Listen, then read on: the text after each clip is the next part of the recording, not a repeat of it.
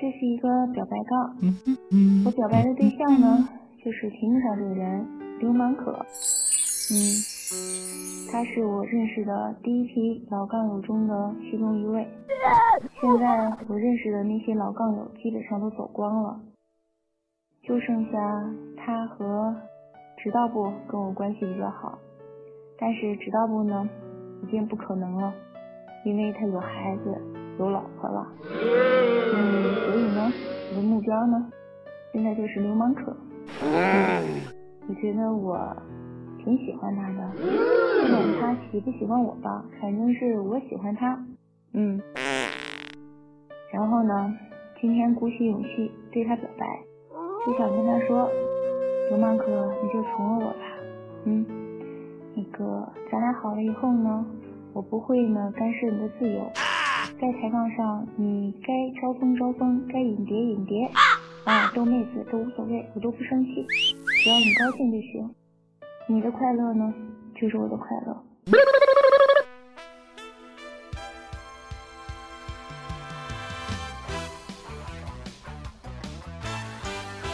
尊敬的冬儿女士，昨天我打开抬杠的时候，系统消息提示我，你邀请我参与了你的杠题，你居然发杠声称要将我作为其择偶对象，这令我和我的蛋蛋极为震惊。经过客服跟小编紧急磋商之后，小编出于对我安全的考虑，希望我能就此尽快做出回复。于是我很慎重地决定把这封信写给你，希望你不再做出进一步诋毁我的举动，以免影响抬杠的和谐气氛以及女杠友们的情绪。虽然我对你本人不太了解，但据清风姑鹤说，他对你个人极其崇拜，说冬儿你的胆识与眼光不亚于大马政府寻找失联客机的战略部署。同时还强调说，你胸小瘪臀，你肤色暗沉，你粉刺横生，你酷爱帮警察办案，可惜添乱往往多过行善。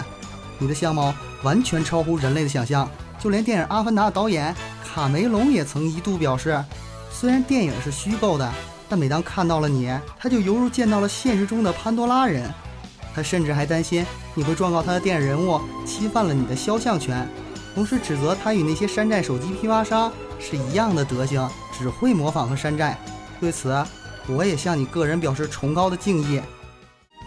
冬儿，你的相貌虽然不是美的惊人，但确实丑的勾魂。虽然你没有莫爱的脸型，但你和莫爱都是一个类型。不仅如此，你的事业与智慧也是我所望尘莫及的。因为你曾经说过，前后六百年间都无人能超越你。假如我跟你在一起的话，我很担心你会把我卖去非洲当矿工。然后拿着钱投资拍戏并饰演母猪，也许你的思想可以完全秒杀爱因斯坦的相对论，但希望你不要用你的大嘴去吃他发明的灯泡，因为这样爱迪生会很不高兴的。拿你当人的时候，你还是要尽量的走人道。所以很抱歉，我不能满足你的心愿。当然，对你深厚的文化底蕴，我也只能说自己孤陋寡闻，不能够完全掌握。因为你发的杠题都是杠友们这些年闻所未闻的。你的口头禅永远都是每天进步一点点。你每天喝鸡血撒狗血，卧薪尝胆勤学苦练，由内而外散发的激昂劲儿，特别像传销人员。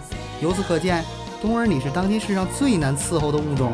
对于男人，你永远都在诉苦。你一半明媚，一半忧伤的逼格，高端的像天上人间的，但事实还不如个站街的。你以骄傲凯旋的姿态站在抬杠发展的前沿，引领抬杠文化潮流。驱动抬杠文化事业走向，就连我也自叹不如，与你相距甚远。因此，为了更好的和杠友交流，改善杠友们的精神面貌，我决定向所有杠友提倡，要以你为榜样，吸取你像雾像雨又像风，让人欢喜让人忧的教训。最后，我代表抬杠所有的杠友，希望冬儿你能早日找到真爱，从而打破人类对心理承受能力极限的界定。